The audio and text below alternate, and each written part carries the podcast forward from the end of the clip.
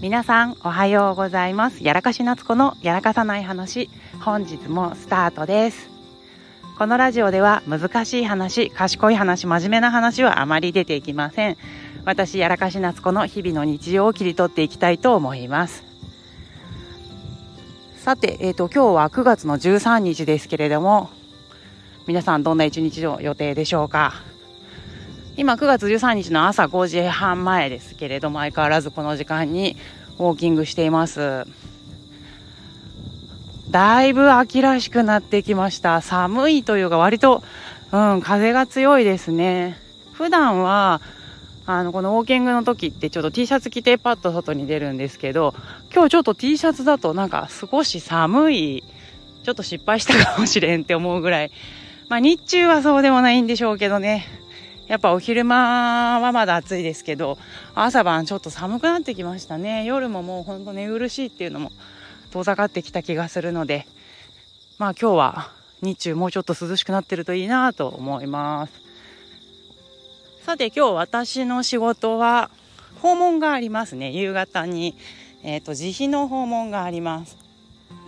もう長く訪問しているご家庭でで定期的に食事の指導をしてほしいっていうことでお食事相談のための訪問を、えーと、今日は予定しています今日のね訪問の方すごいいい方というかあの本人もなんですけどご家族もすっごい優しくってあの訪問するのが割とこうワクワクするお家なんですよね。まああの自費の訪問をするぐらいですからもうどちらかというと本当に私との関係が良好でまあ日々通ってて楽しい方にしかなかなかもう訪問してないんですけど、まあ、でも本当にあのいい方で長年お付き合いしてるんですけど行ってて毎回元気をもらえるようなそんな方の家に訪問をしていきます。私が訪問を始めたのはえっ、ともう17年前ぐらいになるんですけどそもそも言語聴覚士が、えっと、訪問できるようになった訪問リハビリとかに参入できるようになった歴史ってすごく浅くってでこの訪問リハビリに言語聴覚士が行けるよみたいになった介護保険所訪問に行けるよみたいになったのが確か18年前の法律の改定の時なんですよね。でその時にまあ転職活動をして前の職場に行って訪問どうしてもやりたいから雇ってくださいって頭下げてあの最初断られたんですけどあの絶対役に立ちますってお手紙を送りつけたらなんか気に入っていただけてあの雇ってもらうことができたっていう流れがあったんですけれどもそうでまあその職場で12年間訪問した後今独立してちょうど5年目になりますね4年半。なのでずっと自費も含めて訪問をもう17年近くやっています。多分その歴史的に考えて言語聴覚士が訪問出られるようになってからを考えるとこれだけ長く、まあ、訪問やっている言語聴覚士って全国でそんなに多くないんだろうなと思ってだいぶなんかあのなんだろうベテランというか、まあ、あの長いあの方になっちゃななっちゃったなというふうには思っているんですけどやってることはね別にベテランでも何でもないんでしょうけど逆にその病院で働いてた時間が短いから色があんまり染まってないというか病院食に染まらないままちょっと変わった在宅寄りの目線でずっと支援するの支援者になったなというふうに思ったりしています。そういえば全然話変わるんですけど昨日なんか投稿フェイスブックの投稿かなを見てたらお友達つながっているえーと、方のですね投稿に。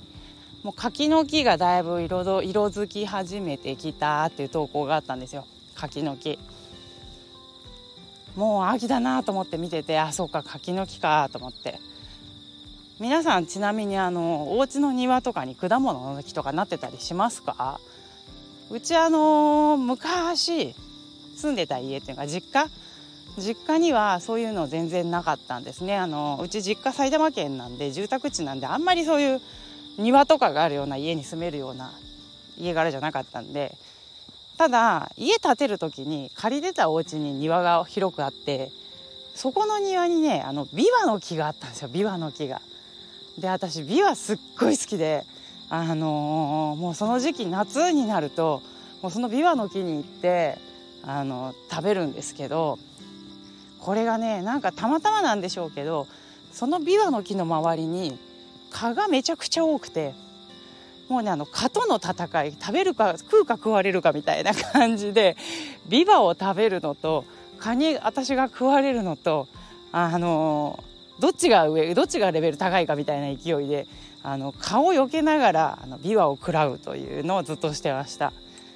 はい だからなんだって感じですけどで今住んでいるお家はあの主人の実家なんですね。夫の実家で実家でというか夫の実家の敷地の中に住んでいて